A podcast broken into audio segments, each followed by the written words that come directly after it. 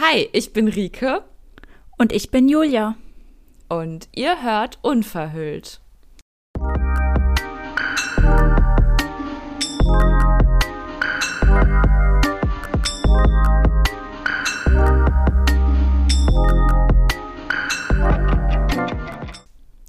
Hallöchen, ihr Lieben. ihr habt es schon gehört. Ähm, heute mal ein etwas anderer Einstieg. Und zwar genauso wie sonst auch mit Amelie, aber heute ist die Julia zu Gast ähm, bei uns im Unverhüllt-Podcast. Und die Julia kennt ihr auch vielleicht schon, weil ähm, vor so ein paar Wochen war Julia schon mal bei uns ähm, mit ihrer Geschichte über ähm, ja, ihre Mobbing-Erfahrung und auch Essstörungen und Depressionen. Und ähm, ja, das war eine mega, mega schöne Podcast-Folge, fand ich. Also ich bin richtig froh, dass du heute nochmal hier bist, Julia. Ähm, vielen Dank schon mal an dieser Stelle. Ja, danke dir. Ja, voll schön, dass das klappt. Und genau, dass die Amelie heute nicht dabei sein kann, liegt vor allem daran, dass sie in einem Vollzeitpraktikum gerade ist, äh, was super, super zeitintensiv natürlich ist. Ähm, ich glaube, 40-Stunden-Woche hat sie gerade. Und da ist es natürlich nicht so ultra easy zu viert, äh, zu dritt äh, einen Termin zu finden, wo jetzt alle gerade ähm, dann auch die Zeit haben. Und genau, jetzt hat es leider einfach nicht geklappt, ähm, dass wir jetzt heute um 18 Uhr zusammen aufnehmen können. Wir haben jetzt heute Dienstag und die Folge kommt ja auch schon am Sonntag. Ich bin schon richtig gespannt, ähm, was ihr Hörerinnen und Hörer von ähm, dieser Folge alles mitnehmen könnt. Ähm, aber genau, also erstmal richtig schön, Julia, dass das heute klappt. Weil du bist ja im Moment auch wirklich beliebt, habe ich so das Gefühl. Du bist so richtig am Podcast ähm, Touren schon fast. Also du warst jetzt schon in mehreren Podcasts eingeladen. Ich fühle mich einfach total geehrt, dass wir dich heute hier nochmal äh, ans Mikrofon bekommen haben. Ja. Dass, dass du dir die Zeit nimmst. Voll schön.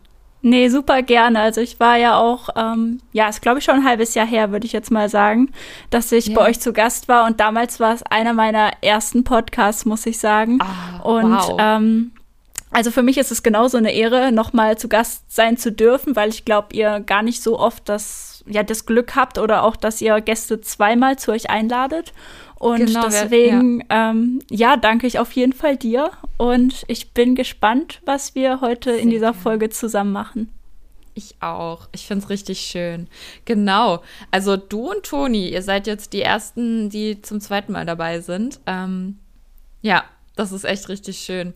Ja, ähm, und dass es auch ein halbes Jahr her ist, ist eigentlich ganz, äh, ganz cool so zum Einstieg, weil wir haben zusammen aufgenommen, da kannten wir uns ja auch noch gar nicht. Ähm, da warst du ja damals diejenige, die auf uns zugekommen ist und ähm, du hast ja auch deinen Instagram-Account Seelenmut, ähm, wo du äh, über die Essstörung und auch ja eigentlich auch über Thema Trauma und Depression ähm, sprichst oder versuchst äh, anderen eben auch zu helfen und da ganz offen bist und ähm, den, äh, ich glaube, seit der Podcast-Folge, die wir zu dritt aufgenommen haben, bin ich dir da auch noch aktiver gefolgt und habe halt wirklich äh, auch, ja, oft mal irgendwie reingelesen, was du da alles noch schön äh, immer gepostet hast. Und ich weiß einfach noch, dass irgendwann hast du mal eine Story gemacht neulich, oder ist jetzt ja auch schon wieder ein paar Wochen her, zum Thema extremer Hunger. Erinnerst mhm. du dich noch? Ja, ich erinnere mich, weil ähm, das war eine relativ lange Story. Ja, und ja, ähm, genau. auch so ein Thema, was ja, was ich glaube ich immer wieder angefragt werde und das ist auch in meinen Coachings wirklich so ein ja so ein Top-Thema, sage ich mal, wo so viele Fragen dazu sind und wo sich auch leider gar nicht so viele mit auskennen und die Betroffenen sind so verunsichert auch, was ist richtig ja. und ist das jetzt ja. schon eine Binge-Eating-Störung und das ist mir immer so ein, so ein Herzensthema, da halt wirklich nochmal alles an Wissen sozusagen, ja, zu ja. vermitteln, was ich einfach weiß, was ich erlebt habe auch, weil ich bin auch durch diese Zeit gegangen und deswegen, ja, ähm, ja habe ich dann nochmal eine ganz lange Story gemacht, ähm, Genau, Voll. und daraufhin hattest du dich dann gemeldet und ich war irgendwie total überrascht und auch, ja, total happy, dich so nochmal in einem anderen Format ähm, kennenlernen zu dürfen.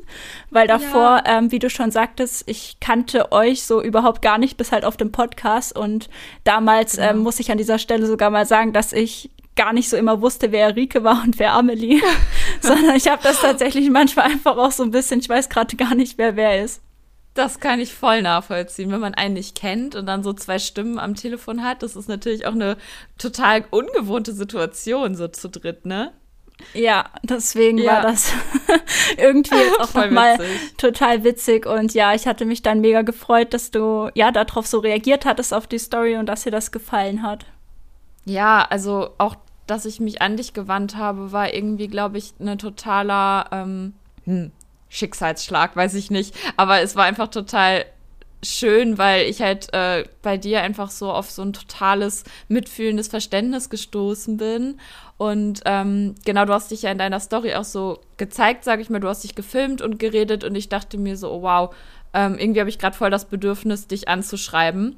Und da sind wir dann wieder so in Kontakt gekommen und ähm, ich weiß noch, dass ich dir halt einfach so die Frage gestellt habe, wie das denn ähm, mit dem extremen Hunger ist, wenn man einfach die ganze Zeit schon exzessiv Sport macht. Weil im Prinzip habe ich diese Phase mit extremem Hunger selbst auch schon hinter mir und auch durchlebt, aber trotzdem parallel immer extrem viel Sport gemacht und ich habe mich echt dann so gefragt, boah, irgendwie ist da noch was. Also ich hatte so das Gefühl, du sprichst da so voll was Wichtiges an und sprachst auch davon, dass viele so dieses Bedürfnis haben, noch irgendwie was nachzuholen und auch so dieses Gefühl haben, da ist einfach noch mehr was raus muss. Und äh, auch obwohl man Normalgewicht hat, kann man extrem Hunger haben. Und ich hatte ja auch schon lange Normalgewicht. Und irgendwie sind wir dann total schnell wieder so ähm, auf WhatsApp umgeswitcht und haben Sprachnachrichten ausgetauscht. Und ich habe dir so ein bisschen von meiner jetzigen Situation erzählt. Das war ja jetzt auch schon vor so zwei, drei Monaten.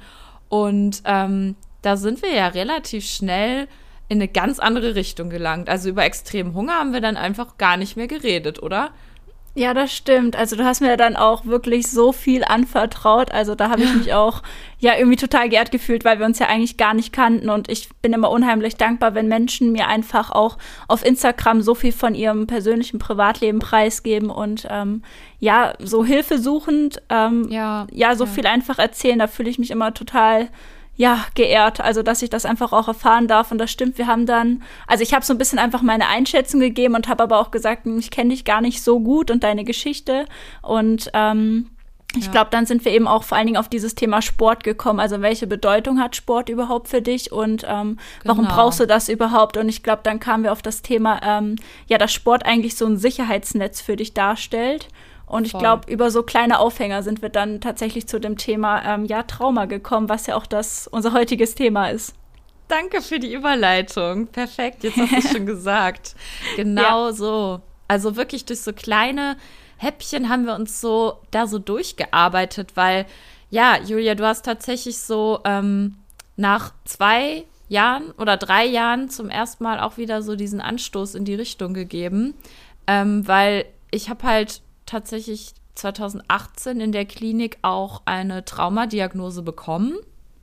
Mhm. Ähm, die klassische PTBS-Diagnose, weil das ja auch so die einzige ist, die halt vergeben wird. Ähm, aber die Therapeutin, die da damals irgendwie in die Richtung gedacht hat, äh, war nur so eine Vertretungstherapeutin auch. Und ähm, da war ich so total baff, warum, hä, PTBS, äh, habe ich im Studium irgendwie so anders kennengelernt unter Schocktrauma und irgendwie Unfall oder Vergewaltigung und sowas. Und also so krasse Sachen, die einmal passiert sind. Und ich weiß noch, dass ich da in der Klinik so ein bisschen überrumpelt war, aber auch relativ dankbar, weil ich das Gefühl hatte, okay, da nimmt mich jemand ernst und sieht mich noch mal in einem anderen Licht und möchte mir wirklich helfen. Und alles was dann kam, war auch sehr sehr wertvoll für mich, aber irgendwie bin ich dann aus der Klinik rausgekommen und mit diesem Wissen und dieser Diagnose in meiner ambulanten Therapie halt total ins Leere gelaufen. Also mhm. der Therapeut hat mich, der hat mich nicht ernst genommen. Der hat gesagt, äh, die Diagnose hätte ich nicht vergeben und ach, ich habe schon viel schlimmere Geschichten gehört und eigentlich echt unverantwortlich, ähm, was da passiert ist, weil ich mich gar nicht wirklich, ja, ernst genommen gefühlt habe. Und dann habe ich das natürlich auch schnell irgendwann wieder so links liegen lassen, das Thema. Also ich wusste zwar, ja, da ist in der Klinik zum Beispiel jemand, der mich ähm, irgendwie verstanden hat und nicht nur die Essstörung behandelt hat, aber ich war dann ja einfach wieder zu Hause und dann hat der Therapeut mich auch immer mehr ausschleichen ähm, lassen, also die Therapie immer ja seltener auch machen wollen, weil er meinte, ich komme ja gut klar und er hat eigentlich auch das Gefühl so, ich brauche das gar nicht mehr und ähm, mir ging es aber eigentlich überhaupt nicht gut. Und dann war ich ganz lange ohne Therapie unterwegs und weiter mit meinem Sportwahnsinn und meiner krassen Sicherheitsroutine und bin dann auch zu einer Therapeutin gegangen, die aber nur Heilpraktikerin ähm, so laut Papier ist. Ähm, und die ist tatsächlich Spezialistin und ja, einfach fachlich ganz doll auf Trauma ausgerichtet. Also Trauma und vor allem auch das Thema Entwicklungstrauma, Bindungstrauma und ähm, auch die Richtung Essstörung. Und ich dachte, perfekt, da bin ich an der richtigen Adresse. Und ähm, die war so ein bisschen gegenteilig unterwegs. Die hat mich eher bemitleidet und hat vor allem auch so mir das Gefühl gegeben, ich bin so verkopft und so verschlossen und so in meinem Ding drin, dass sie gar nicht an mich rankommt und ähm, hat mir tausendmal in den Kopf geworfen, das ist chronisch bei mir und sie, ach, das ist ja so schade und ich weiß gar nicht, ähm, am besten fangen wir erstmal mit einem S-Protokoll an und die wollte quasi ganz vorne wieder anfangen und ähm, hat mich gar nicht so richtig da abgeholt, wo ich schon stand und ich habe mich ihr eigentlich so vor die Füße geworfen und eigentlich alles gegeben, äh, was ich schon wusste und ich wollte mich auch emotional ausziehen weil ich hatte das in der Klinik auch schon mehrfach getan. Also mich kann man schon gut auch zum Weinen bringen, weil ich dann auch da bin und nahbar bin, aber irgendwie hat sie es halt gar nicht zugelassen. Und das war total frustrierend. Und dann habe ich es gar nicht mehr so, ja, angegangen, das Thema. Und als wir dann darüber gesprochen haben, wow, also ich war noch nie jemandem so dankbar wie dir in den letzten Jahren, weil du mir wirklich das Gefühl gegeben hast, du verstehst mich, aber bis in die tiefste Zelle meiner Seele. ähm, das war wirklich ganz, ganz wertvoll für mich. Ähm, vor allem, als du von dem, ja, von dir aus gesagt hast, von dem Gefühl Todesgefühle gesprochen hast. Also ich habe einfach, ja, das Gefühl gehabt, okay, das, das, das damit bin ich nicht alleine, weil es ist eigentlich so ein extremer Begriff und ich empfinde Todesgefühle schon mein Leben lang mhm. und vor allem auch in banalen Situationen wie sowas wie ich kann jetzt keinen Sport machen, ich werde gehindert, meinen Zwang auszuführen und ich, ich falle. Ich falle tief und mir wird der Boden unter den Füßen weggerissen weil ich einfach gerade mein Sicherheitsnetz verlasse und ähm, das sind Gefühle von, ja, Todesgefühle und Ängste haben. Und als du das so gesagt hast in unseren Sprachnachrichten, da war ich ähm, ja ganz schön baff und auch einfach nur total dankbar. Mm, ja, das hast du wunderschön zusammengefasst. Ich glaube, ich hätte es auch nicht besser sagen können. Ähm, oh. Also für mich war das auch ja irgendwie eine wunderbare Erfahrung, also dich da auch so abholen zu dürfen. Ja. Also wenn Menschen das überhaupt verstehen, also du hast ja auch am Anfang gesagt, dieses Thema Trauma wird ganz oft falsch verstanden. Das erlebe ich tatsächlich ja. auch mal ganz häufig, dass man, wenn man eine Person ganz direkt fragt, ähm, hast du ein Trauma erlebt, dann kommt halt ganz oft sofort, nee, also mich doch nicht. Oder genau. ähm, ja, Trauma muss was ganz Schlimmes sein. Also das ist, glaube ich, das schlimmste Vorurteil, was man haben kann, weil ähm, ob wir traumatisiert werden, hängt eigentlich überhaupt gar nicht vom Ereignis ab, sondern es hängt davon ja. ab, wie unser Körper das erlebt und verarbeitet. Und ja. ähm, egal welches Trauma wir erleben, ob das jetzt eine mangelnde Bindung ist in unserer Kindheit oder ob wir halt mit sehr wenig Wärme aufgewachsen sind oder ob wir jetzt wirklich was ganz Schweres wie ein Unfall, ja, oder Krieg oder was auch immer erlebt haben, im Endeffekt werden trotzdem immer die gleichen Stresshormone im Körper erzeugt und es läuft ja trotzdem dieser Kampf- oder Fluchtmodus ab. Und wenn wir genau. mit dieser Energie halt damit nicht gelernt haben umzugehen, beziehungsweise wenn die Energie halt danach nicht entladen wurde, dann bleibt sie zurück im Körper, unabhängig davon, wie schwer dieses Trauma war. Und ich sage an dieser Stelle auch immer ganz gerne, dass Leid und Schmerz kennt einfach keine Steigerung. Also es kommt mhm. gar nicht darauf an, sich irgendwie zu vergleichen, so von wegen, ja, ich, ich bin noch kränker als du oder ja. mein Schmerz ja. ist schlimmer. Also das ist ja auch wieder was, was in der Essstörung ja so ein Thema ist, dieses Ich bin nicht krank genug. Ähm, genau aber um auf dieses Traumawort zurückzukommen, also es braucht, wie gesagt, überhaupt kein schwerwiegendes Ereignis, dass man traumatisiert ist, weil es gibt, wie gesagt, eben auch dieses Thema Entwicklungstraumata. Genau. Ja. Und das, das ist ähm, mir so, so wichtig äh, geworden in den letzten Wochen, weil ich auch das Gefühl habe, dass super, super viele Menschen so ein Entwicklungs- oder auch Bindungstrauma mit sich herumtragen, ohne es zu wissen und sich das eben ganz unterschiedlich zeigen kann. Und wir wollen halt heute gerne so ein bisschen äh, jetzt zu Anfang so ein bisschen aufklären und nochmal kurz die Begriffe so ein bisschen äh, auseinandernehmen, aber dann halt auch so ein bisschen darauf eingehen, wie sich das eben zeigen kann auch und ähm, Du hast ja auch gerade noch mal so gesagt, das mit dem Vergleichen bringt eigentlich gar nichts, aber das, das ist, glaube ich, wirklich so, ja, das geht so mit diesen Vorurteilen total einher, weil man halt ähm, sich immer, ja, dann einordnen will und denkt, nee, sowas ist mir ja nicht passiert. Und gerade mein mhm. Therapeut damals hat mir auch so gesagt, ja, ich, ich habe hier die Leute mit schlimmen Vergewaltigungen sitzen und äh, ja. ja, sie kommen hier damit um die Ecke so und da fühlt man sich einfach nur total, ja, weiß ich nicht, klein gemacht auch irgendwie und gar nicht mehr ja. berechtigt, überhaupt krank zu sein. Und ich habe neulich in einem Podcast auch gehört von ähm, ähm, einer anderen Betroffenen von Essstörung. Äh, das fand ich mega der gute Satz. Und zwar passt das total zu dem, was du eben gesagt hast. Sie sagt immer, mein Schlimm ist schlimm genug.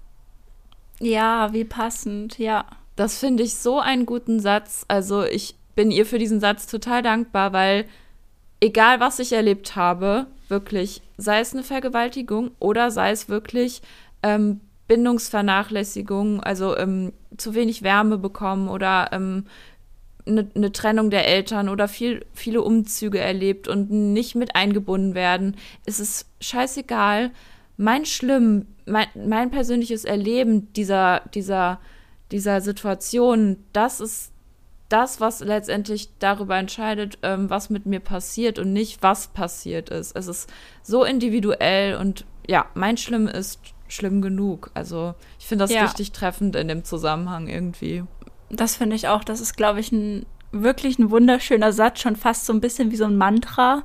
Und ähm, Trauma hat auch so viele Gesichter. Also das ist auch so ein Punkt. Ähm, es gibt nicht das Traumasymptom. Also das ist halt auch, ähm, wie du die Erfahrung gemacht hast mit Therapeuten, dass Trauma ganz oft verkannt wird. Also ich kann aus eigener mhm. Erfahrung ähm, sagen, dass meine Therapeuten das auch nie erkannt haben. Ne? Also die haben dann gesehen, mhm. okay, ich leide ständig unter Rückenschmerzen, ähm, ich habe auch Schlafstörungen, Konzentrationsprobleme, ja. also also Sachen, die halt auch zum Beispiel mit Depressionen einhergehen oder auch mit Burnout. Aber es wird halt ja. nie so dieser Zusammenhang gezogen zwischen ähm, Symptomen und, und Trauma. Also das ja. ist so etwas, womit sich leider ganz, ganz viele überhaupt nicht beschäftigen. Also man kriegt vielleicht dann noch die Diagnose PTBS, ja. Also ich habe genau. die tatsächlich auch, aber ähm, du kannst damit dann irgendwie auch nicht so viel anfangen. Ne? Also die Leute nee, sind damit oder? halt überfordert und ähm, ich zum Beispiel ähm, aber da können wir später noch ein bisschen genauer drauf eingehen, hat halt irgendwann diesen Punkt, dass mein Körper so willkürliche Symptome ausgebildet hat und vor allen Dingen mm. im mhm. Bereich Angst und Panik. Ähm, ja. Also gerade so auch in geschlossenen Räumen, wenn ich auf die Bahn gewartet habe oder so auch in der Bahn. Und als ich ja. das angefangen habe zu erzählen, war die Psychologin gleich so, ja, ach ja, sie haben wahrscheinlich eine Angststörung, ne? Das sind ja alles ja. so Sachen, die perfekt da drauf passen. Und ich habe mich irgendwie gedacht, so, nee, das, ich habe ja irgendwie keine Angststörung. Also es fühlt sich komplett anders an, sondern es fühlt sich mehr ja. so an, als würde ich gerade sterben. Also ja, ja. Und das hat sie halt gar nicht verstehen können. Also sie hat das dann so genau. abgetan und das war für mich total schlimm damals. Also als ich mich damals auch noch gar nicht mit diesem Thema auseinandergesetzt hatte, dachte ich, boah, ich ich weiß auch nicht mehr wohin. Also wenn dies nicht weiß, wer soll es denn dann wissen? Genau. Oh ja, das ist so gut, dass du deine eigene Erfahrung gerade damit reinbringst, weil ähm, jetzt kannst du dir auch noch mal vorstellen und ihr da draußen, was für eine Erleichterung das war, als wir uns dann ausgetauscht haben, weil ich ja. das Gefühl hatte, Alter, diese ganzen Therapeuten sind alle so schlecht ausgebildet, weil du bist halt eine Person, die ist mir viel, viel näher und ich kenne dich noch mal gar nicht und du bringst mir gerade so eine Erleuchtung und deswegen ist es mir auch so wichtig, darüber heute zu reden, weil ich möchte das so gerne weitergeben und so vielen anderen da draußen auch einfach ihr Blickfeld erweitern für dieses Thema. Und ja ich kann dich total nachempfinden, dass du da wirklich das Gefühl hattest, so sie gibt dir da jetzt irgendwie eine Fehldiagnose. Mhm. So. Ja, also ich war generell zum Schluss so frustriert, also auch was das Thema Essstörung betrifft. Also auch so, wo, wo, wo du gesagt hattest, Essprotokoll, das ist für mich auch immer so ein rotes Tuch. Also ja, das, das geht halt schlimm. einfach gar nicht. Das, das machst du mit Kontrolle, packst du noch eine Kontrolle oben drauf. Ne? Das ist halt genau einfach. das. Ja. Ich habe mich auch richtig verarscht gefühlt, weil sie hat halt auch so total tolle Methoden, so Som Somatic Experiencing und weiß ich nicht was alles. Ich weiß nicht, was ja. da alles für Traumasachen gibt, aber tausende Sachen auf ihrer Homepage stehen und kommt da mit mir da mit dem S-Protokoll um die Ecke und meinte mhm. halt, ich spüre sie nicht. Ja, sie soll mir dabei helfen, mich zu spüren. Ey, ich war so sauer ja. auf die. Und ich kann dich total verstehen. Ah, ey, da könnte ich mich immer noch so drüber aufregen.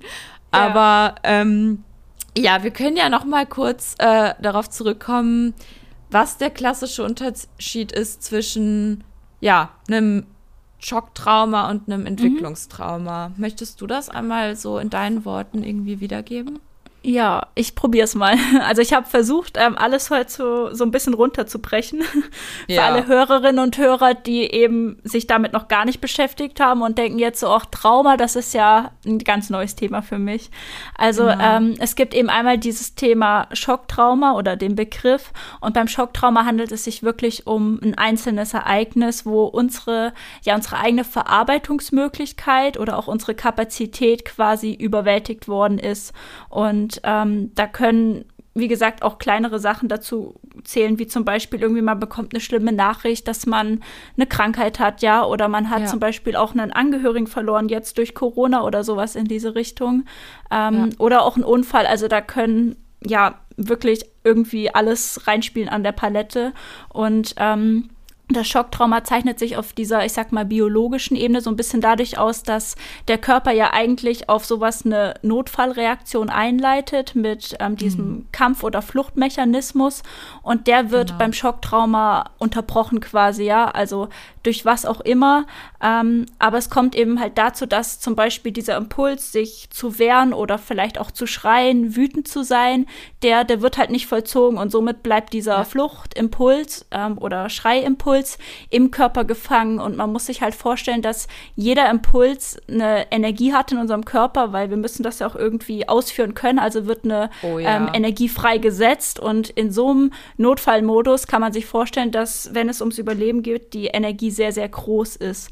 Oh, und ja. ähm, wenn die im Körper zurückbleibt, und eben nicht entladen wird, dann kommt es dann zu diesen ganzen ähm, ja, Spannungssymptomen, die sich dann zum Beispiel zeigen wie in Angstzuständen, in Panikattacken ähm, oder halt auch zum Beispiel in sowas wie Todesgefühlen.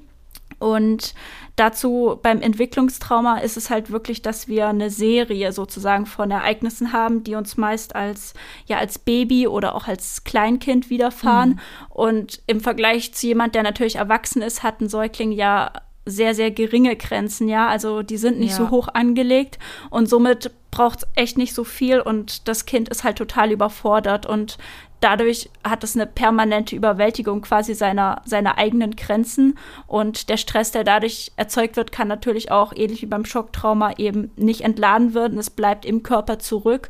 Und dieses im Körper zurückbleiben führt dann dazu, dass auch die, die Kinder später, wenn sie erwachsen sind, zum Beispiel wesentlich stressanfälliger sind ähm, mhm, oder auch mehr ja. zu Ängsten neigen. Und ja, so Ereignisse wie können eben zum Beispiel sein, dass man halt sehr viel Druck hat, sehr viel Stress von den Eltern bekommt, von klein auf, auch ähm, in Bezug auf Leistung. Das kann ja. aber auch eben ja so eine mangelnde Bindung sein, ja, durch die, durch die mhm. Mutter zum Beispiel, durch die Bezugsperson, dass sie gar nicht einfach in der Lage ist, das Kind richtig ähm, ja, zu regulieren, weil sie zum Beispiel selbst krank ist oder weil sie es halt auch nicht gelernt hat. Und ähm, tatsächlich sind auch so Sachen wie Frühgeburten, also auch ähm, Babys, die zum Beispiel sehr lange im Brutkasten waren, ja, oder wo es mhm. Komplikationen mhm. gab, hat man auch festgestellt, dass das sich zum Beispiel auch entwicklungstraumatisch auswirken kann, obwohl man sich jetzt daran ja. wirklich gar nicht erinnern kann. Ja. Ähm, aber auch solche so Sachen. greifbar, ne? Ja, genau. Und ja, klar, es gibt auch diese, ich sag mal, klassischen Sachen, die man vielleicht hinter Trauma denkt, sowas wie Gewalt ja innerhalb der Familie oder genau. natürlich auch solche Themen wie Missbrauch. Ähm, auch das sind ja Sachen, die meist wiederkehren, ähm, ja. oftmals auch später in Beziehungen tatsächlich. Das ist auch, ähm, wenn man sich so Biografien Fall. anguckt, dass die Leute tatsächlich meistens Erwalt bereits in der Kindheit erfahren haben und dann auch später wieder in solche Beziehungen rutschen, ja, mit Männern oder mit Frauen, wo zum Beispiel dann halt auch Gewalt herrscht, ja, wo darauf zurückgegriffen wird. Und ähm, genau, das ist so ein bisschen vielleicht der Unterschied jetzt einfach erstmal. Ja, Dankeschön. Ja, sehr schön. Also wir haben ja beide Psychologie studiert oder du bist auch noch gerade mittendrin. Ähm, ja, am Ende. ja, zum Glück. Also es geht auf die Zielgerade zu. Genau. Ähm, und ähm, wir haben ja auch in der Vorlesung das so pro forma gehört. Also du wirst ja wahrscheinlich auch dieselben Sachen so grob gehabt haben wie ich. Da mhm. lernt man dann ja auch einfach so dieses äh, Traumatyp 1 und 2, also einmaliges Erlebnis oder wiederkehrend und mhm. ähm, halt Umwelteinflüsse oder eben durch Menschen verursacht. Und da werden halt so diese typischen Sachen genannt. Halt auch Unwald, äh, Unwald, genau. Ähm, Unfall und Krieg und ähm, Umweltereignisse und was halt wirklich mir niemals im Studium begegnet ist, ist sowas wie Bindungstrauma oder eben diese emotionale Vernachlässigung. Klar, es gibt ähm, äh, Bindungsstörungen, die haben ja. wir auch kennengelernt. Ähm, das ist halt sehr schwer nachzu, äh, na, äh, rückzuverfolgen, wenn man jetzt schon 25 ist oder so. Aber mhm. Ich fand es einfach total wertvoll zu hören, nochmal so, dass es halt wirklich diese ganz breite ähm, Sparte von Bindungs- und Entwicklungstrauma gibt. Und ähm, auch eben so dieses Elternhaus eine ganz große Rolle doch spielt. Und man, ja, wenn man jetzt mit einer Essstörung jahrelang schon zu kämpfen hat und dann irgendwie immer sehr viel ja im Bereich des Symptoms arbeitet und am Verhalten, dass man das manchmal dann aus den Augen verliert und es sich einfach sehr, sehr lohnt, noch mal ein bisschen weiter zurückzuschauen. Gar nicht unbedingt, weil man unbedingt die Ursache finden muss ähm, und unbedingt irgendwie, keine Ahnung, den Grund und äh, was mir alles Schlimmes passiert ist, sondern mehr, dass man das validiert und dass man für sich eben auch diese Gefühle anerkennt, die Zusammenhänge herstellen kann und dann auch wiederum einfach im Hier und Jetzt diese Energien, von denen du eben gesprochen hast, halt lernt, ähm, ja, anders äh, freizulassen. Mhm. Ja, also ich glaube, erstmal überhaupt weiß, dass es das gibt. Also ähm, Tatsächlich ist es halt so, dass ähm, wenn man diese Energie ja im Körper verbleibt, egal welches Trauma jetzt, ähm, gibt es im ja. Prinzip so zwei Arten, wie unser Körper reagieren kann oder damit umgeht. Und das eine ist halt wirklich in so einer ja Übererregung, also dass mhm. wir halt wirklich in so einem ja Hochanspannungsdauermodus sind. Ähm, ja. Das sind dann auch gerade so Leute, oh, ja. die zum Beispiel sagen, ja, warum kann ich mich nie entspannen? Ja, also ich stehe mal unter Strom, ich kann nicht abschalten. Also ich ja, glaube, bin ich, ich in Person.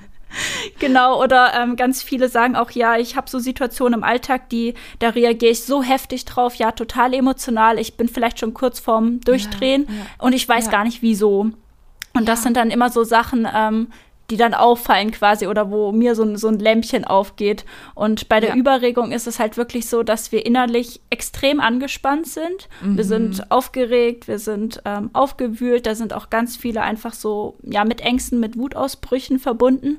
Und das zeigt sich dann auch ganz häufig in so Sachen wie Schlafstörungen, ja, oder Konzentrationsprobleme und ja. ähm, tatsächlich auch im Thema Sucht, ja. Ähm, also mhm. Also Sucht ist ja auch eine Bewältigungsstrategie. Also der eine hat zum Beispiel gelernt, okay, wenn ich alles nur noch rational angehe, ja, also ich greife meine ja. Gefühlsebene gar nicht mehr an, dann kann ich damit umgehen. Und der andere hat mal gelernt, okay, ich kann meine Gefühle in Essen betäuben, ja, oder ich kann es eben ja. in Hungern betäuben. Also das sind ja auch so Bewältigungsstrategien. Genau. Und die andere Methode, wie der Körper quasi mit dieser Energie umgehen kann, ist eben die Dissoziation. Also dieses mhm. Gefühl von innerlich leer ähm, mhm. Ja, oder auch dieses, ich bin irgendwie nur noch so eine Art Hülle, also ich kann mich nicht mehr spüren, meinen Körper nicht mehr spüren. Ähm, ich hatte damals auch gerade dieses Gefühl von, ich bin mir selbst fremd, ja, oder alles ist mir so ein bisschen mhm. fremd. Ähm, gerade ja. auch so in Bezug mit, mit Depressionen oder auch mit chronischen Schmerzen. Und interessanterweise mhm. ist es so, dass diese Personen nach außen hin, wenn man die von außen betrachtet, extrem ruhig wirken. Ja, also man würde gar nicht Total. denken, dass die jetzt auf so einem Pulverfass sitzen, aber innen Voll. drin sind die komplett Voll. im Prinzip unter Spannung und ähm, den merkt man es halt einfach nicht an. Also die sind meistens genau. super angepasst in ihrer Rolle. Die haben ein ganz starkes Funktions-Ich. Ähm, und können ja. das halt aufrechterhalten. Also man sieht das denen nicht so arg an. Ähm, aber bei beiden ist es tatsächlich so, dass der Körper das über lange Sicht, wobei tatsächlich beim Thema Trauma muss auch nicht unbedingt es immer erst ein Jahr zurückliegen. Also bei manchen sind das dann auch wirklich 10, 15 Jahre, ähm, mm. bis es mhm. zu irgendwas kommt, also wo man irgendwie mm. das geschafft hat, diese ganze Energie halt wirklich unter einem Fass zu halten. Und mm. dann mhm. fehlt nur noch so, so ein Mini-Auslöser, ne? Mhm. Mhm. Also das war bei mir damals auch so. Ähm, sowas ganz Banales, dass ich tatsächlich ins, ins Praktikum bekommen bin. Also ich hatte mich eigentlich darauf auch gefreut. Und dann hat das aber so früh angefangen, beziehungsweise ich musste halt zwei Zugverbindungen nehmen und das war alles so stressig. Oh, und ich Gott. musste dann jeden Morgen schon um 4 Uhr aufstehen, damit oh. ich halt diesen extrem frühen Zug bekomme. Und das ah, war, ja. das war so das Ding. Das habe ich interessanterweise tatsächlich noch fünf Wochen geschafft. Und dann war plötzlich der Tag X, da ging es dann gar nicht mehr. Also mein ganzes System oh, ist ja. kollabiert, Burnout, ja. Also ich hatte dann so ein so ein Weinkrampf und dann, dann ging nichts mehr. Also ich, ähm, oh, ich und ich kam so trotzdem sehr. aber nicht nicht zur Ruhe. Also ich hatte dann mhm. irgendwie, ich war ausgenockt von außen, aber in mir drin war ich gefühlt 600 Volt. Also ja, es war ja. ganz ganz schlimm und da oh, wieder runterzukommen, das ist, da merke ich jetzt auch gerade so, also da steigt die, steigt die Spannung. Oh Mann, ich kann es so nachempfinden, wirklich.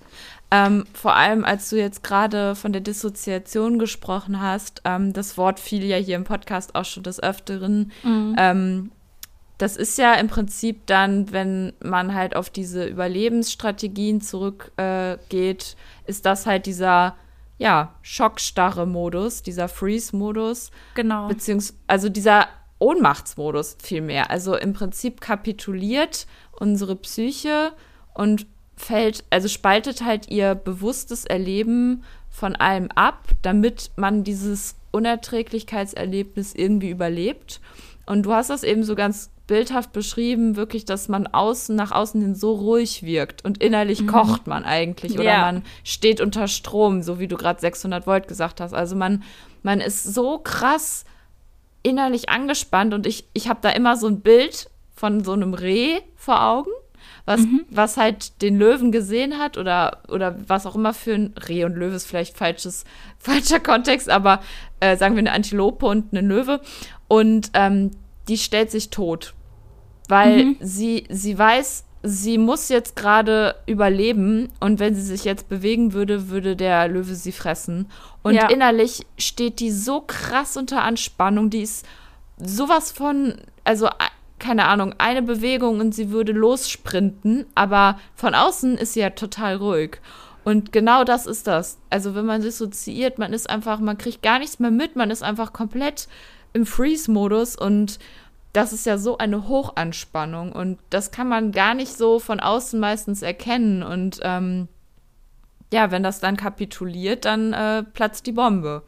Ja, also ich fand das auch gerade, das war super, dass du das mit dem Tier erzählt hast, weil tatsächlich kommt das auch aus dem Tierreich quasi, ja, also Voll. dass man dieses Kampf, ja. Kampf oder ähm, Flucht hat, aber wenn das ja. halt nicht funktioniert und ähm, ja. die Tiere machen das ganz oft so, weil wenn man sich, ich sag mal, tot stellt, dann wird man halt auch nicht mehr angegriffen, ne? Genau. Und das ist quasi bei uns im Menschen ist das tatsächlich jetzt biologisch ähm, in Klammer gesetzt der dorsale Ast von unserem sehr langen Hirnnerv, mhm. der sich in unserem Rückenmark befindet ja. ähm, kleiner Ausflug. Und dann, ja. Ventraler Pfad. ganz genau. Und wenn ja. wir halt, wenn der Körper quasi darauf zurückgreift, dann ist das die, ich sag mal, allerletzte Chance. Also das ist dann von, ja. von diesem Kampffluchtmodus von ich kann, okay, ich kann irgendwas entgegensetzen meiner Situation, meinem Angreifer. Und wenn der Körper aber sagt, okay, nee, das geht nicht, aus welchen Gründen auch immer, und dann auf diesen Ast eben zurückgreift, dann wandeln wir um in ich kann nicht mehr. Ja, und ähm, Genau. Bei den Tieren ist es ja eigentlich so, dass wenn die Gefahr vorüber ist, dass die dann zum Beispiel ihre Angst richtig abschütteln, ja, oder abzittern. Ähm, mhm. Das gibt's ja auch zum Beispiel in der Traumatherapie. aber meistens findet genau das dann halt nicht statt. Also die Entladung ja. findet nicht statt von dieser Energie und dann bleibt genau. sie eben im Körper und das ähm, Genau das macht dann halt das. halt diese ganzen Probleme. Also ich hatte immer dieses Bild von, auf der einen Seite haben wir eben diesen Teil, sage ich mal, in uns oder in unserem Gehirn, der halt für diese Kampf oder Flucht zuständig ist und das ist so ein bisschen wie unser Gaspedal. Und mhm, dieser mhm. dorsale Ast, also der dann im Prinzip diese Dissoziation einleitet, ist das Bremspedal. Und jetzt muss man sich vorstellen, dass Gas und Bremse gleichzeitig 100 Prozent durchgedrückt sind. Also wirklich Stimmt. komplett. Und wenn man jetzt sagt, ähm, zum Beispiel, ich habe immer mal wieder Leuten begegnet, denen ich dann so meine Sachen erzählt habe und die haben mir dann so gesagt, ja, entspann dich doch einfach mal, machst ja. du mal so eine Runde PMR, ne, autogenes Ach, Training. Ja. Und das hat bei mir nicht funktioniert. Und sobald ich minimal entspannt habe, also wirklich, genau. man kann genau. nicht von Entspannung reden, aber ich sag mal, ich habe tiefer geatmet, da ist mein ganzes System am, am Blinken gelesen, am Blinken. Und das ähm, ist wirklich so wichtig zu verstehen, weil dieses Notfallsystem hat, wie du ja auch schon gesagt hast, es hat einen Sinn.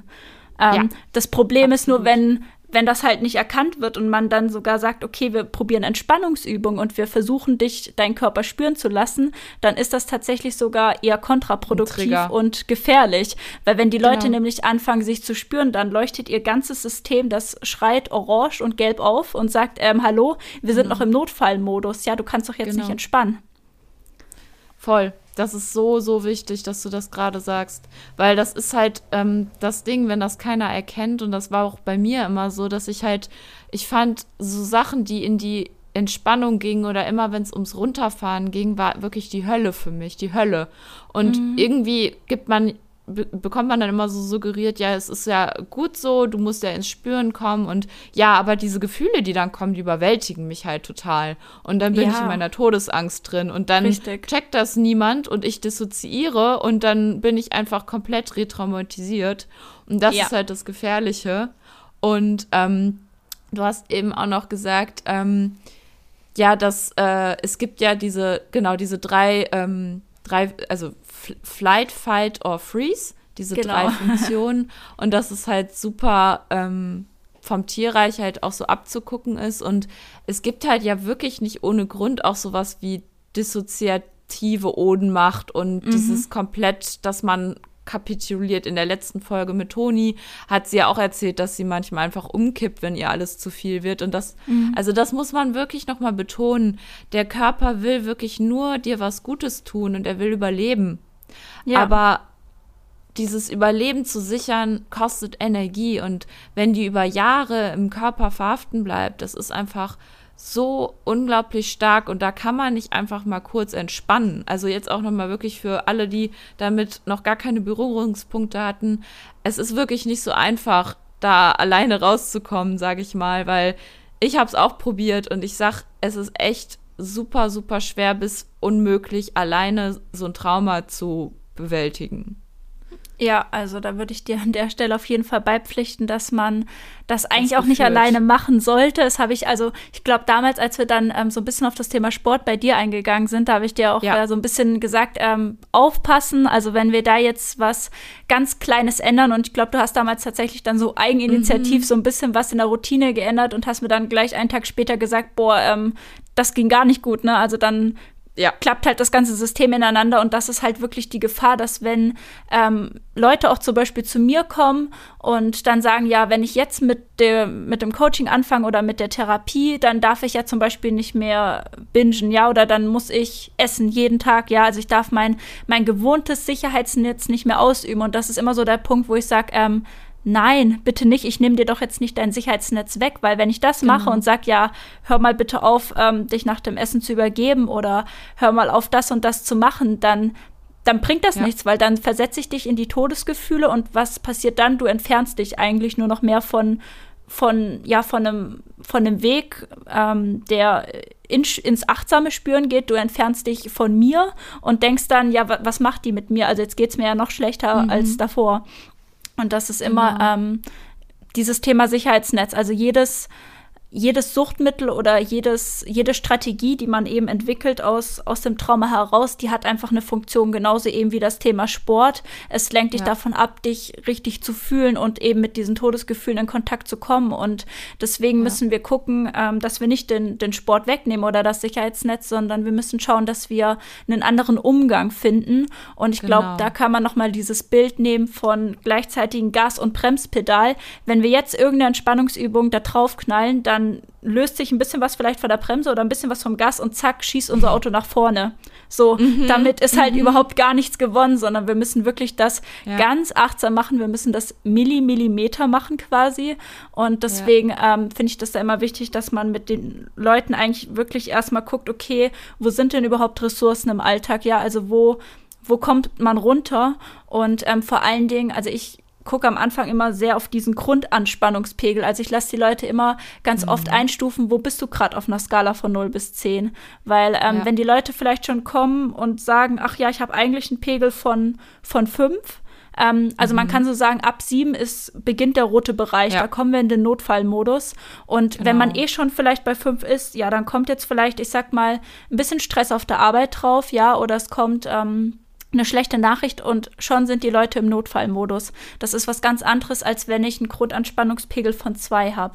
Dann können Voll. wir ganz anders arbeiten und das ist halt immer Erstmal ist wichtig, das Thema überhaupt Trauma zu verstehen. Also warum kommen diese Symptome? Warum kann ich mich nicht entspannen? Und da müssen wir erstmal gucken, okay, wie, wie ist denn das Stresslevel im Moment überhaupt? Ja, also ähm, wo, wo befinde ich mich und wo stufe ich mich dann immer wieder ein, auch im Laufe des Alltags? Ja, total. Die Wahrnehmung dafür zu schulen und. Richtig.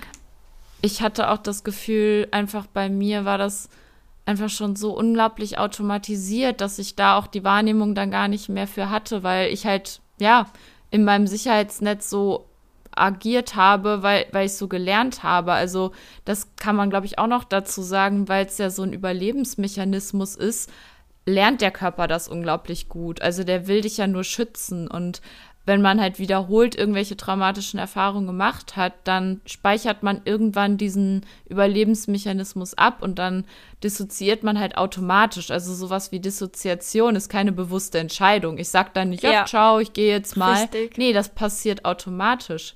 Und ja. genauso kommt auch automatisch diese ganze Energie plötzlich hoch, wenn man mir das Sicherheitsnetz entreißt. Also mhm. da muss man sich nicht schlecht für fühlen, weil ich finde, das Thema Schuldgefühle kommt da auch manchmal so mit rein, also zumindest bei mir. Ich habe mich jetzt wirklich jahrelang auch einfach total schwach und dumm und klein gefühlt, weil ich immer wieder gesagt bekommen habe, ja, du musst es doch jetzt mal schaffen, keinen Sport mehr zu machen oder du musst doch einfach nur weniger machen und ähm, ich war jetzt schon in so vielen Kliniken und Therapien und ich schaffe es immer noch nicht und immer dieses Kleinmachen und das mhm. ist so ein falscher Ansatz, weil ja, also es ist eben nichts, was man einfach so machen kann. Und äh, das, das finde ich halt auch immer so dazu gesagt, dass man sich eben nicht schuldig und schlecht und klein fühlen muss, wenn man eben solche schlimmen Gefühle in sich einfach verhaftet hat.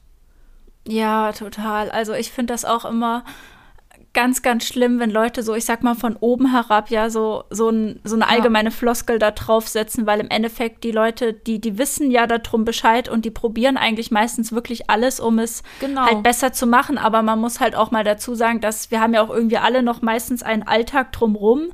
Also genau. die wenigsten sind zum Beispiel halt, haben überhaupt das Glück, vielleicht ähm, in eine Klinik zu gehen, ja, weil der Platz genau. nicht frei ist oder weil es halt einfach auch nicht geht. Also zum Beispiel, ich kann aus eigener Erfahrung sagen, dass das bei mir halt immer so ein Problem war, weil einfach die, die Zeit dafür nicht da war, weil ich immer in irgendwas eingespannt war und ich leider zum Beispiel nicht diesen familiären Rückhalt habe. Also ich kann nicht einfach mal so sagen, ach ja, ich, ich kümmere mich jetzt mal wirklich um mich und nehme mir die Auszeit, sondern da stößt das dann halt wirklich auf ja eigentlich auf Schuld, ne, auf Abstoß. Ähm, und ja. das ist halt das dann ist so ein so Problem, gerade wenn man jung ist und vielleicht einfach auch abhängig von gewissen Personen oder ähm, von der Arbeit, Genau. dass man halt sich auch nicht immer diese Auszeit nehmen kann. Und da sind dann auch so ganz kleine Erfolge, wie zum Beispiel, ich habe es heute geschafft, keinen Sport zu machen. Ja, ich bin diesem wieder, Ja. diesem Drang habe ich widerstanden. Das, das ist ein super großes Tagesziel und da kann man sich wirklich auch mal für auf die Schulter klopfen und sagen, hey, das, das ist ein toller Schritt und morgen klappt es vielleicht wieder nicht. Aber trotzdem, man hat einmal seine Genau. positive Ressource aktiviert und das ist ganz, ganz viel wert. Und Traumaarbeit ist wirklich etwas, was, was Zeit braucht, weil das ist eigentlich eine Arbeit, wo wir unsere inneren Kraft, Kraftquellen wieder ja wieder lernen zu, zu benutzen oder überhaupt sie zu finden, weil manche wissen gar nicht, was für Ressourcen sie alles haben. Und sowas findet man natürlich nicht in, in einem Tag und auch nicht jetzt in, in ein paar Wochen. Genau. Voll.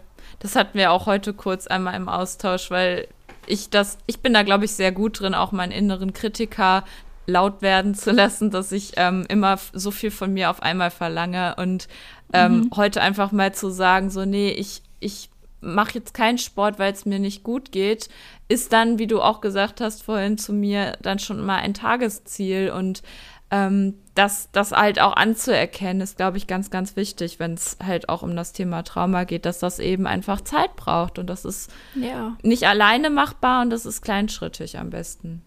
Ja, auf jeden Fall. Ja.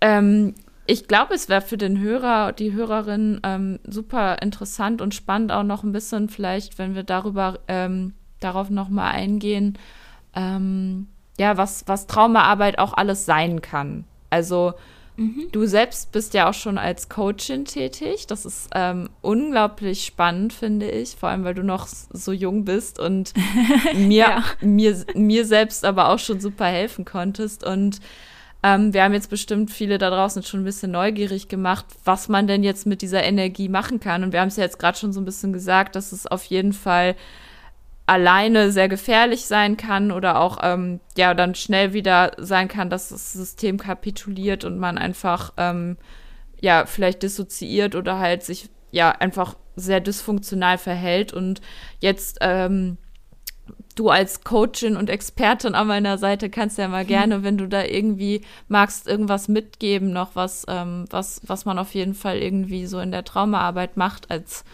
ja, als mal so ein bisschen praxisnah an, an Reiz quasi. Ja, also ich würde tatsächlich davor noch ähm, einen Punkt so ein bisschen einwerfen. Und Gerne. zwar ähm, dieses Thema, ähm, dass der Körper so plötzlich im Alltag reagiert. Ich glaube, Ah. das kennst du auch.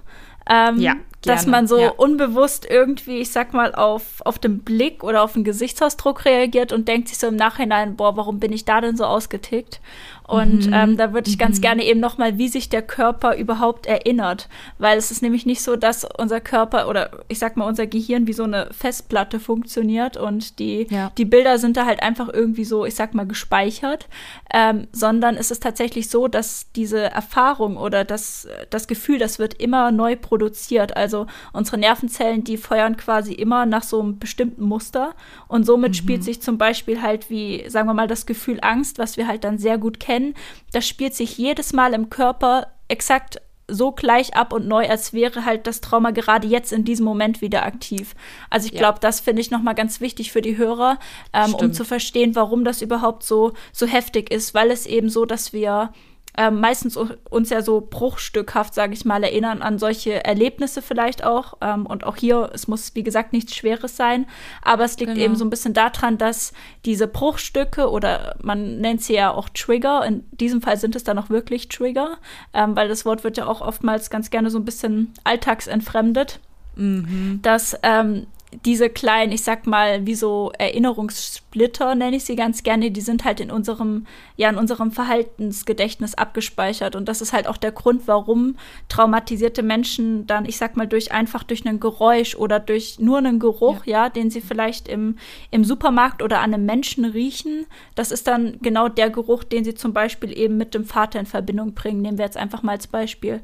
Ähm, Ja.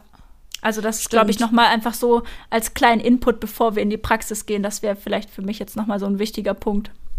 Ja, das, äh, das stimmt. Das ist ja das, ähm, was, also ich hatte das auch im, im Studium in, ähm, in dem Zusammenhang, dass das Traumagedächtnis halt so ist, dass halt diese einzelnen Spuren so abgespeichert mhm. werden, also eine Geruch, Geruchsspur, Geräusche, also alles so in Fetzen quasi. Und wenn dann ein, ähm, ein, ein Bestandteil, ein, ähm, ja, ein Puzzleteil davon im Alltag irgendwie wieder auftaucht und getriggert, wie, äh, also das dann alles triggert, dann wird das auf einmal abgespult und dann ist das halt so ein Wiedererleben, diese Flashbacks, das hatte ich halt auch ganz stark, als mhm. wir in der Therapie auf die Trauma ähm, Sachen eingegangen sind, dass ich äh, wieder plötzlich Flashbacks hatte und Albträume ja. und alles. Das kenne ich. Weil das halt, ne, genau, das ruft das dann so wach. Also ich habe auch jetzt äh, aktuell extrem oft habe ich ähm, Albträume Mhm. Ähm, weil, weil wir halt in der Therapie aktuell auch viel über Trauma und ähm, Kindheit reden. Und was du ja eben sagen wolltest, ist, dass dieses Wiedererleben so ist wie ein komplett genauso Erleben ja. der Angst von damals. Also das ist wirklich ja. zu betonen. Es ist, auch wenn ich jetzt hier erwachsen 25 bin und hier stehe, ich fühle mich wie ein kleines Kind, was Todesangst hat. Es fühlt, genau. die Qualität dieser Emotion ist dieselbe. Ja, weil also, es im Körper genauso sich nochmal wiederholt. Ja, ich glaube, an dem Punkt könnte man vielleicht als, als Bild noch einwerfen, dass wenn dieses Thema, also wenn das Trauma wirklich ähm, passiert ist und es bleibt im Körper sozusagen gefangen, dann kann man sich das vorstellen, dass der Körper auf Pause drückt, ja. Also es ist wie so ein Film, ja. man drückt auf Pause und man bleibt nicht nur mit, mit diesem, mit dieser Energie und mit dem Gefühl da hängen, sondern man bleibt tatsächlich auch mit, mit dem Alter, mit der Persönlichkeit hängen. Und genau. das ist genau. auch der Grund, warum so viele Erwachsene ähm, wie ein kleines Kind reagieren, ja, sich, warum ja. sie sich dann, ich sag mal, auf den Boden werfen, ja, oder vielleicht ja, ähm, ja. wegrennen und genau solche Sachen, wo man denkt, das ist, ist wie im Kindergarten. Ähm, aber das hat halt genau den Zweck, weil es ist für das, der Körper erinnert sich, ähm, zack, es wird durch einen Geruch getriggert und von der Pause-Taste ähm, drücken wir jetzt auf die Play-Taste und schwupp sind wir wieder wie ein achtjähriges Kind, weil es geht genau halt an diesem Zeitpunkt weiter. Genau, hast du richtig gut gesagt. Ja, das ist, das ist ähm, tatsächlich, das kennt wahrscheinlich jetzt jeder, auch wenn er es hört, dass man manchmal das Gefühl hat, Alter, der verhält sich gerade wie ein Kind. Ja. Ja. Ist er in dem Moment halt. Richtig. Das ist halt das Thema Entwicklungstraumata, ja. Ja. Aber Schön, ähm, okay. ich fand das jetzt gerade super gut, dass du das aufgegriffen hast äh, mit dem Thema Reden auch und ähm, Albträume. Ähm, mhm. Kenne ich total auch. Also auch generell das Thema Albträume und Flashbacks. Ich glaube, für jeden, der das kennt, egal aufs welcher Krankheit oder welchem Hintergrund auch immer, das ist so belastend. Also gerade Schlaf mhm. ist ja auch wirklich was so Wichtiges. Ja. Und wenn wir nachts aufwachen vor Schreck und verschwitzt sind, ja, und denken, wir sind genau, genau wieder in der Situation gefangen. Also genau. für mich war das wirklich einer der anstrengendsten Zeiten meines Lebens. Es war fast noch anstrengender irgendwie als das Burnout, weil ich auch dann so diese Angst entwickelt habe davor, ja, wieder schlafen zu gehen, weil auch vor der Nacht, weil ich wieder wusste, okay, ähm, was ist, wenn du wieder dann in ein paar Stunden Schreck aufwachst, ja, du kannst nicht mehr einschlafen. Total. Und das zieht sich auch dann so durch den Tag, weil, also ich hatte bei mir damals wirklich das Gefühl, ich bin rausgegangen aus meiner Wohnungstür und das war so, als wäre die ganze Welt irgendwie mir zu viel. Also ich hatte auch mhm. immer das mhm. Gefühl, ich bin wie auf der Hut quasi. Also es könnte immer irgendwie mir was Schlimmes passieren. Also auch wenn es damals gute Ereignisse waren, habe ich mich nicht so richtig gefreut, weil ich gedacht habe, boah, vielleicht passiert wieder was Schlimmes.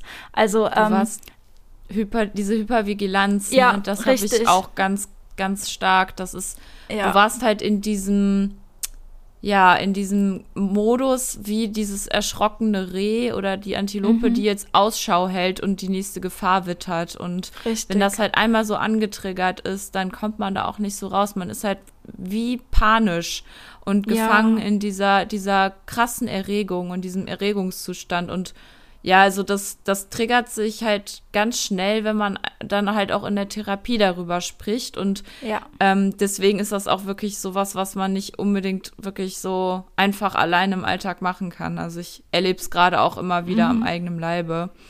Ja, ähm, genau. Also ich glaube, zum Thema Therapie, das finde ich ist auch noch so ein Thema, wo, wo du das halt gerade so aufgreifst, das passt super, dass leider es so ist, wenn man eben, ich sag mal, nicht über Trauma Bescheid weiß und auch nicht über diese ganze ja. Übererregung oder das halt einfach nicht sieht bei, bei der Person, die einem gegenüber sitzt und man dann sagt, okay, wir reden heute mal über, ich sag mal, mm, das Thema emotionale Vernachlässigung, ja, oder über das Thema gewalttätiger Vater oder wie auch immer, dann genau. wären jedes Mal wirklich bei jeder Sitzung wird der Patient retraumatisiert.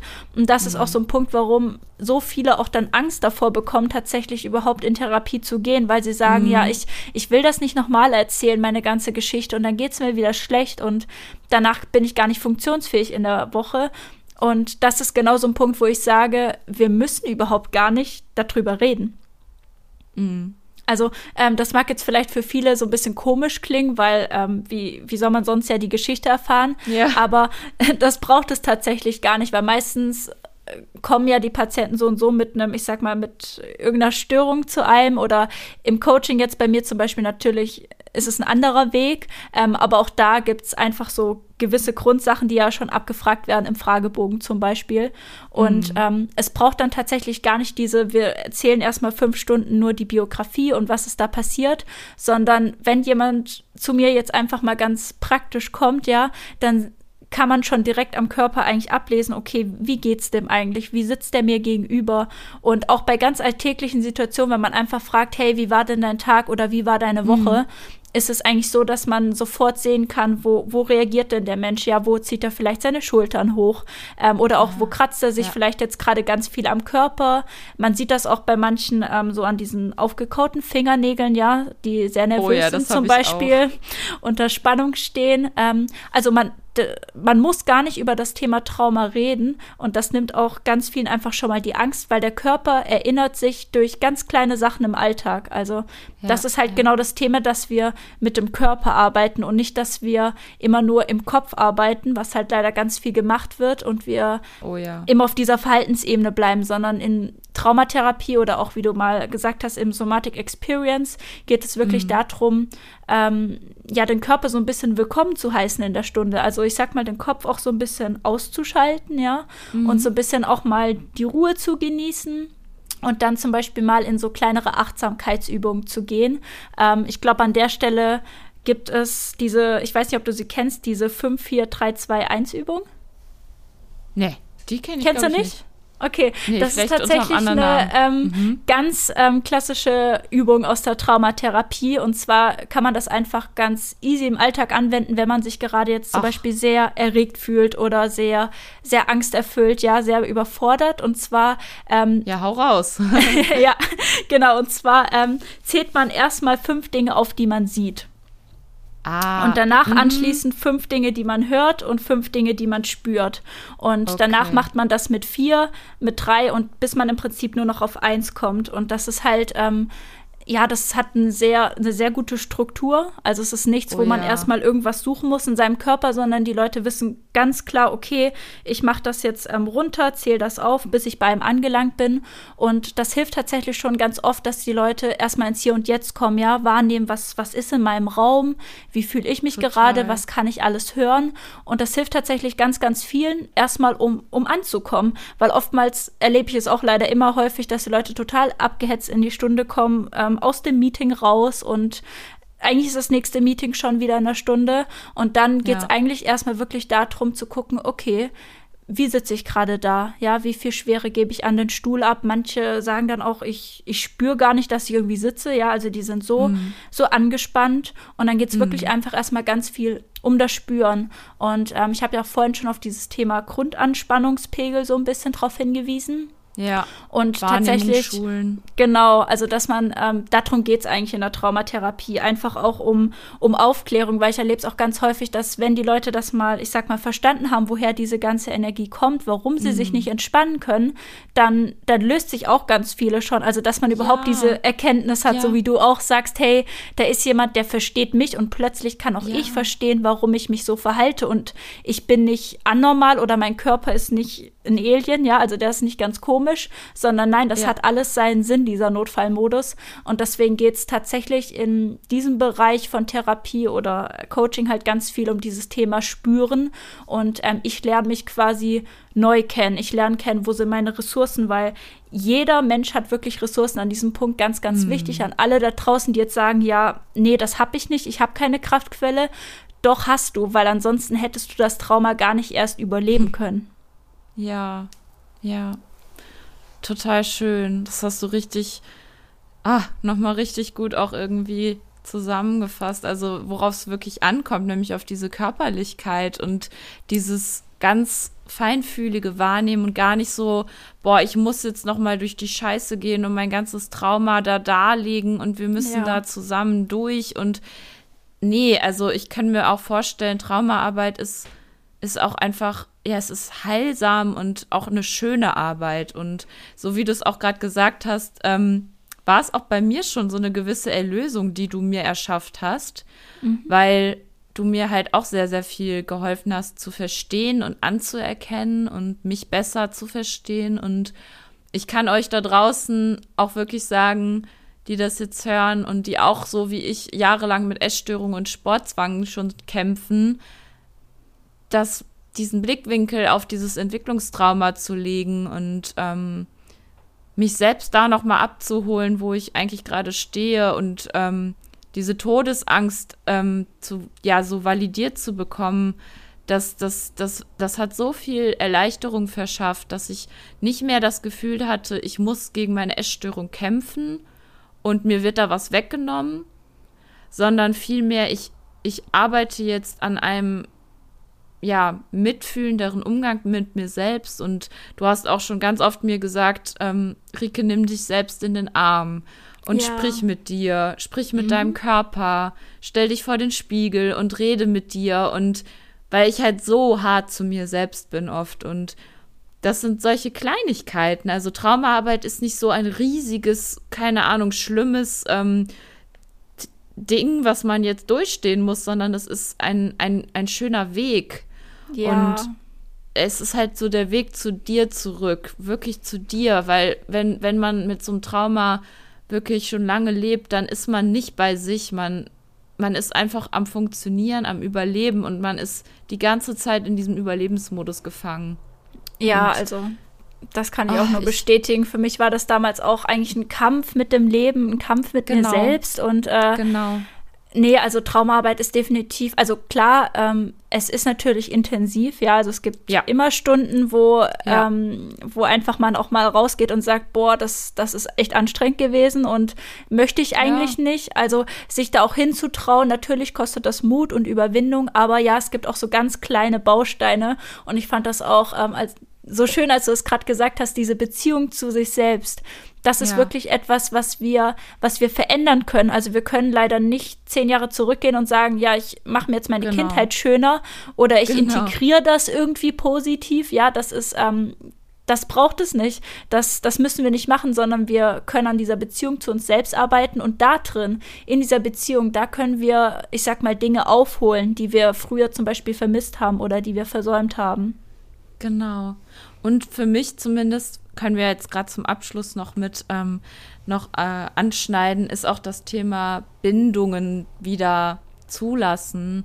Auch ja. ein ganz großer heilsamer Punkt. Also auf jeden Fall die Arbeit an der Beziehung zu mir selbst, das ist immer der Anfang.